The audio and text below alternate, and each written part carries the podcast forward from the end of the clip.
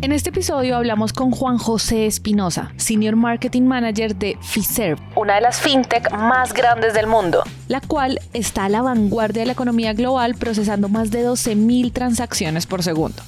Prácticamente nos facilita la vida cuando queremos comprar algo o abonar algún dinero en nuestro banco para que esa transacción sea fácil y segura. Pero para Juan José, todo esto se da gracias a... Una, una parte bien importante de nuestro trabajo, también como mercadólogos, es cuando, cuando estamos dentro de un mundo B2B, es justamente contar la, la historia eh, de éxito tus clientes o hablar de estos drivers, hablar de estas necesidades. Si nosotros le conversamos y le decimos, oye, sabes que yo conozco tu usuario, yo conozco también a tu cliente y sé cómo puedes mejorar tus procesos, tu atención, tus productos a través también de mi producto, es cuando realmente puedes conectar eh, con, con, las audiencias que, que necesitas conectar. Por eso, en este episodio profundizamos un poco más sobre esta visión y reflexionamos sobre el marketing digital y su evolución en los diferentes equipos de una empresa, además de entender la diferencia entre los drivers comerciales y los drivers de marketing para poder trabajarlos juntos, y algunos trucos sobre el benchmark y cómo entenderlo a través de la competencia. Yo soy La Negra y este es un nuevo episodio de CMO Latam. Yo te conozco muy poquito, porque te conozco lo poco que Internet me ha mostrado de ti. Entonces, yo te propongo, cuéntame un poquito de ti por donde quieras, o sea, pero que me gustaría conocerte más como desde esos momentos que de pronto te hayan marcado en tu carrera profesional. Incluso hay mucha gente que una, una de las cosas que las marcó es que no se imaginaban comenzar en marketing y terminaron en marketing. No sé si sea tu caso, pero por donde quieras, pues te propongo que comencemos por ahí. O sea, cuéntame un poquito más de ti. Cuando yo estaba muy, muy, muy joven, cuando era muy, muy, muy, muy eh, un estudiante muy joven, comencé a, visualizar la posibilidad de tener eh, experiencia y trabajar en temas de publicidad y temas de marketing. De hecho, inclusive desde pequeño yo mimetizaba y actuaba los comerciales que veía en la tele, entonces yo sabía desde un principio que esto, esto era para mí. Sí, ¿no? la, la en la actuación, lo mío es saber cómo se hace el comercial. Exactamente, lo vivía, lo sentía, entonces era algo muy chistoso y que inclusive pues se me sigue quedando como en, como en la memoria, ¿no? Y cuando decido estudiar marketing es porque justamente tenía o veía justamente esta, este, este gran interés en, todos estos temas, ¿no? Eh, era algo que me gustaba, era algo que se me facilitaba, era algo que me atraía muchísimo. Crear eh, comunicaciones, crear contenidos, crear estrategias, eh, siempre fue algo que, me atrajo demasiado. Estuve trabajando en, empresas de tecnología, me empecé a desarrollar y en ese, en ese entonces, te estoy hablando hace más de 15 años, me hacen una oferta para poderme ir al mundo automotriz en el tema de las ventas. Estuve, estuve trabajando en Suzuki, también estuve trabajando eh, para SEAT, ¿no? Eh, entonces, para mí fue una gran experiencia porque aprendí mucho de, ventas, ¿no? Eh, me gustaba traer mucho el número y lo traje más o menos como cerca de ocho años. Y esto al final del día también me enseñó a, ver la, la, la, parte, la parte comercial desde, desde otro ángulo. Pero, digamos, ¿tenías ahí el anhelo de volver a marketing o tú igual dijiste en algún momento como de pronto voy a enfocar toda mi carrera profesional hacia el lado comercial? No, definitivamente en ese momento no piensas que vas a regresar al tema de marketing, ¿no? En ese momento piensas, dices, bueno, ahorita yo estoy aquí, ahorita ya estoy en el tema de ventas y vamos a continuar, vamos a seguir adelante sobre este proyecto. Tiempo después, pues uno se da cuenta de que el tema, el tema de marketing eh, da un giro de 360 grados, ¿no? En este tiempo eh, se desarrollan cosas nuevas, se establece más lo que son estrategias digitales, eh, se empieza a hacer más uso de lo que son métricas, analíticos, etcétera, ¿no? O sea, el mundo cambia en tema de, cómo hacer el marketing. Y bueno, pues yo sentía que ya me estaba perdiendo esto, ¿no? Pero en ese regresar pasaron ocho años y pasaron muchas cosas. Y ocho años además en donde la revolución del marketing, o sea, ocho años de, de marketing así floreciendo en otro mundo diferente que era todo lo digital. Exacto, justamente. Entonces llegas a un mundo en donde es completamente, es, eh, no es desconocido, totalmente que es conocido, pero está muy revolucionado. Entonces tienes que aprender cosas nuevas, tienes que aprender a mirar eh, nuevos conceptos, tienes que aprender a mirar nuevas formas de ver los resultados, de sintetizar la información, de nuevamente envolverte y de reaprender muchos conceptos. ¿Qué crees que pasó, digamos, en esa conexión, en ese, ok, otra vez vuelvo a irme a marketing, pero como que, ¿qué fue lo más valioso que te trajiste de esos ocho años de experiencia de haber estado en el lado comercial? Traes un, un chip un poco distinto porque al final del día también entiendes cuáles son los drivers comerciales. Comienzas y, y comienzas o entiendes por qué, porque esta sinergia entre la parte de, de marketing y la parte de ventas es tan importante y es relevante. ¿No? Porque muchas veces nos quedamos en el limbo de, de ser el mercadólogo, de ser el comunicólogo, ¿no? Y, y, generar una estrategia, a lo mejor, no sé, por poner un ejemplo, ¿no? Generar una estrategia de, de atracción de leads, pero más allá de, de, generar un lead, ¿cuál es el tratamiento y cuál es, cuál es esta forma, cuál es esta técnica de eh, a nivel comercial tratar este lead? ¿No? Entonces, entiendes de dos mundos en los que realmente participas, en los que realmente eres, parte de. Si eres marketing, pero para mí marketing y ventas es exactamente el mismo equipo que trabaja eh, que trabaja en conjunto, que no pueden trabajar cada uno por separado, porque uno alimenta al otro y así respectivamente.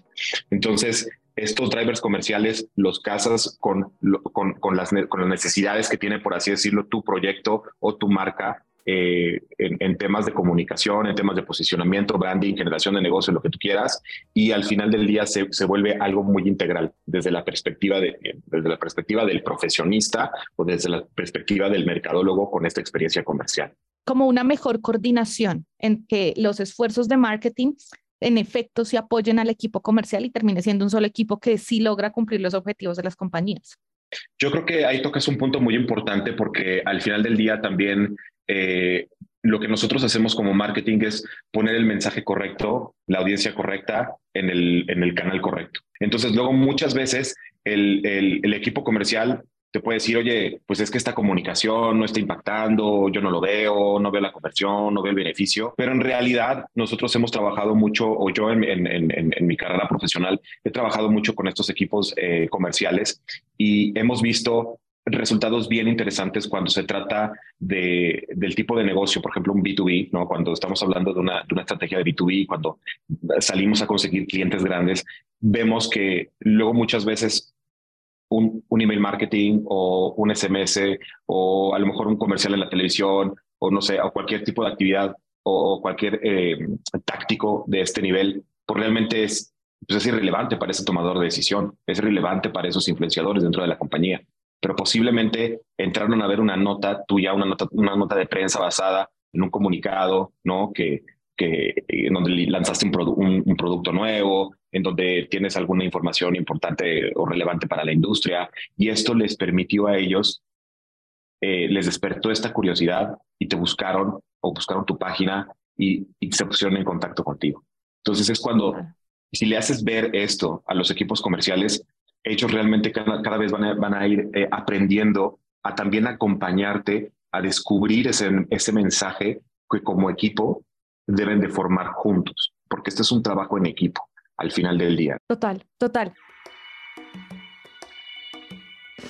quiero preguntar y me quiero saltar a algo y es, hoy estás en una fintech, o sea, nos contaste ocho años como sector automotriz, haces este cambio del lado comercial a volver a marketing, pero hoy estás en una fintech, que además las fintechs están como en el boom, creo, corrígeme tú que sabes de ver los datos, pero están como en ese boom. ¿Cuáles son como las cosas que más, ojalá no sea literal, pero que te están quitando el sueño hoy? ¿Qué es lo que tiene, te tiene más ocupado a ti, a tu equipo hoy, desde este lado de marketing, pero de las fintech? Como tú lo has comentado, nosotros al final del día también eh, somos un proveedor de tecnología financiera y justamente proveemos distintas soluciones a fintechs, a neobancos, a inclusive la, la banca tradicional, etcétera, ¿no? Entonces, lo que más nos compete en este momento es justamente llevar el mensaje correcto, ¿no? De los productos y de las soluciones que nosotros tenemos y que le ofrecemos a distintos mercados a nivel regional. Porque al final hay, muchos, hay, hay muchas compañías que, que, han crecido exponencialmente en los últimos meses. ¿Por qué? Pues porque al final del día la tecnología ha sido más asequible actualmente. Entonces, en realidad, nosotros estamos considerados como, considerados como la fintech número uno a nivel mundial,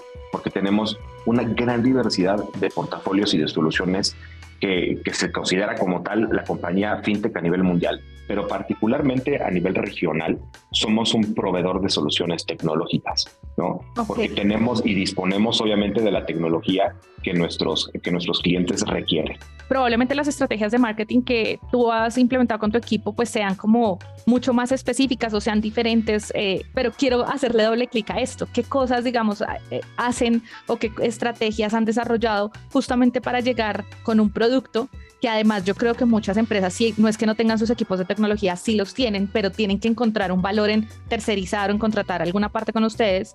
Y además es súper nichado, o sea, ¿qué, ¿qué, han hecho ahí alrededor de eso para encontrar cómo llegarle a estas empresas, a este cliente? Para nosotros, algo que ha, que ha funcionado súper bien es armar justamente este modelo de benchmark en el que hemos podido, eh, hemos, nos, nos hemos puesto a la tarea de conocer también a nuestra competencia, ¿no? De conocer cuáles son otros eh, proveedores de tecnología que, que, hacen cosas similares a lo que nosotros hacemos. Esto, esto nos permite visualizar en dónde estamos parados. A través de un benchmark tú puedes ver en qué, en qué cosas eres fuertes y en qué cosas tienes como estas áreas de oportunidad. Y de esta manera también eh, a través de, de, de, conocer obviamente tu competencia, también conocer obviamente a tu público objetivo, a los influenciadores, a los tomadores de decisión dentro de las compañías, para nosotros ha sido porque nos ha permitido también conocer cuál es el tipo de contenido que ellos consumen.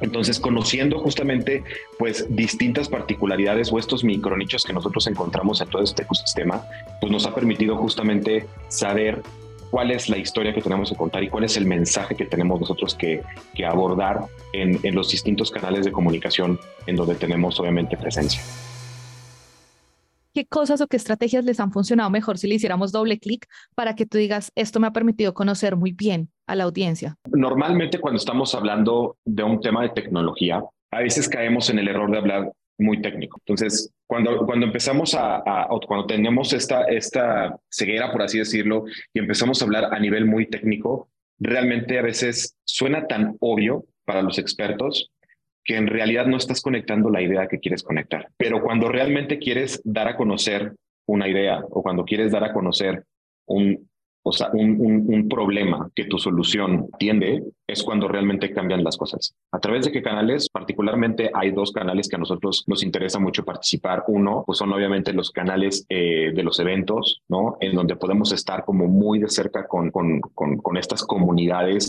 que se aglomeran en algún evento en particular y también, por otro lado, eh, yo creo que una buena estrategia de relaciones públicas, una, una, estrategia, una estrategia muy bien estructurada, también nos permite llegar a los canales y a las audiencias en donde justamente eh, encontramos al lector idóneo. Eh, en donde obviamente este, este consumo de información a nosotros nos va a permitir también llevar la experiencia que nosotros tenemos, no llevar un mensaje comercial, porque eso está bien fácil, ¿no? Pero llevar este, este, este mensaje orgánico es lo más retador. Es un mensaje orgánico, como te comentaba, en donde sea súper líquido, en donde sea súper entendible y que se note obviamente la experiencia que como marca traemos, porque traemos una oferta de valor, porque traemos su experiencia, porque sabemos y entendemos a nuestros, a nuestros clientes. Me, me llama mucho la atención cuando hablas de crear una buena estrategia de PR. Y yo creo que esa es una cosa bastante difícil porque a veces mmm, PR puede ser, o sea, puede ser interpretado como solo lograr que salga en prensa o lograr salir en algún medio. A veces parece que es cuestión de suerte o de que también estés conectado, pero también a veces puede sonar a que son como disparos, ¿no? Salgo un día en prensa o salgo un día, eh, estoy con una presencia importante en algún evento, ya, y son disparos aislados. Entonces, Sí, sí me gustaría que nos contaras un poquito para ti cuáles son esos elementos, esas cosas que tú crees que sí marcan la diferencia entre hacer una buena estrategia de PR o tener ahí como algo que a veces funciona y a veces no. Mira, yo creo que la parte más importante en, en, en, el, en el, momento de establecer una estrategia de, de relaciones públicas es, como te comentaba, eh, tener bien identificado cuáles son los medios en los que tienes que apuntar, porque son medios, o sea, nosotros nos acercamos obviamente a medios especializados, porque no, no podemos ir a un medio masivo en donde realmente el lector no es de su interés a lo mejor los temas que uno pueda tocar, ¿no? Tienes que irte con estos medios especialistas, ¿no? En donde realmente eh, le, les interesa eh, tener y que reciban de ti, obviamente, información eh, importante, información relevante para sus audiencias. Entonces, esto es cuando realmente es como una fórmula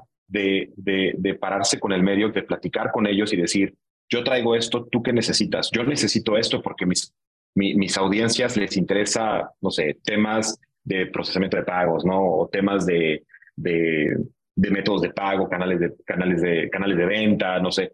Entonces nosotros de cierta forma siempre tenemos algo de valor que hablar al respecto, ¿no? Entonces es cuando contamos y armamos una historia juntos. Te entiendo. Hay algo que creo que también es complejo del PR y es luego medir su retorno, porque igual todo lo que nos acabas de explicar muestra que hay un esfuerzo grandísimo, no sé, en muchos casos incluso de recursos dedicados solo a construir estas relaciones, a construir el contenido y demás. Y luego viene una parte mm, que puede ser un poco más difícil de medir, que es el retorno, porque muchas veces alguien te puede ver, comienzas a hacer marca, pero no necesariamente va a entrar ya a tu landing a hacer una cotización. Entonces, ¿qué, ¿qué ha pasado alrededor o qué han aprendido alrededor de cómo medir el retorno de todos estos esfuerzos que hacen en PR?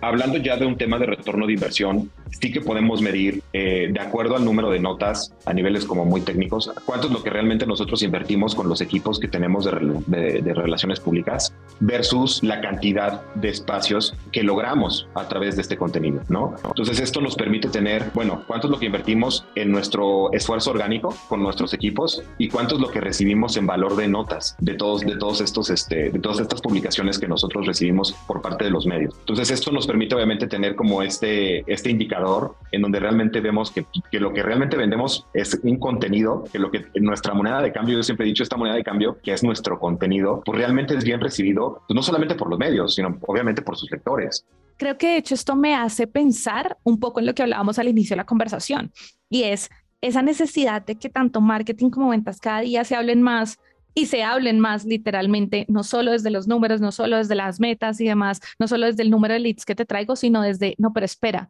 ¿cuál es el mensaje que te está funcionando? Mira, hay estas tres formas en las que lo podemos comunicar, esta está resonando más. O sea, todo eso al final creo que nos devuelve un poco al inicio de la conversación, que es, tenemos que comenzar a hacer que las dos áreas cada día se hablen más y se entiendan mejor, pues porque creo que así tanto ellos tienen mejores resultados como nosotros desde marketing también pues tenemos más herramientas para decir, ah, ok, si por este lado estamos teniendo mejores resultados, vamos a seguir trabajando en qué más podemos hacer por este lado. Exactamente, es correcto. Y bueno, una de las cosas también que, por ejemplo, nosotros aplicamos acá de este lado, hablando obviamente de un tema de benchmark y ya bajándolo un poco más, más a nivel técnico, cuando nos toca armar un battle scorecard de, de distintos, eh, poniendo distintos competidores, pues nos permite obviamente también conocer nuestro propio producto y dónde está parado, ¿no? Entonces es sustraer justamente este verdadero, eh, verdadero valor diferencial que tenemos para el mercado y qué es lo que podemos nosotros ofrecer. Porque obviamente en un marco competitivo, yo siempre he dicho, y me tocaba mucho cuando trabajaba en la industria automotriz, no hay producto malo,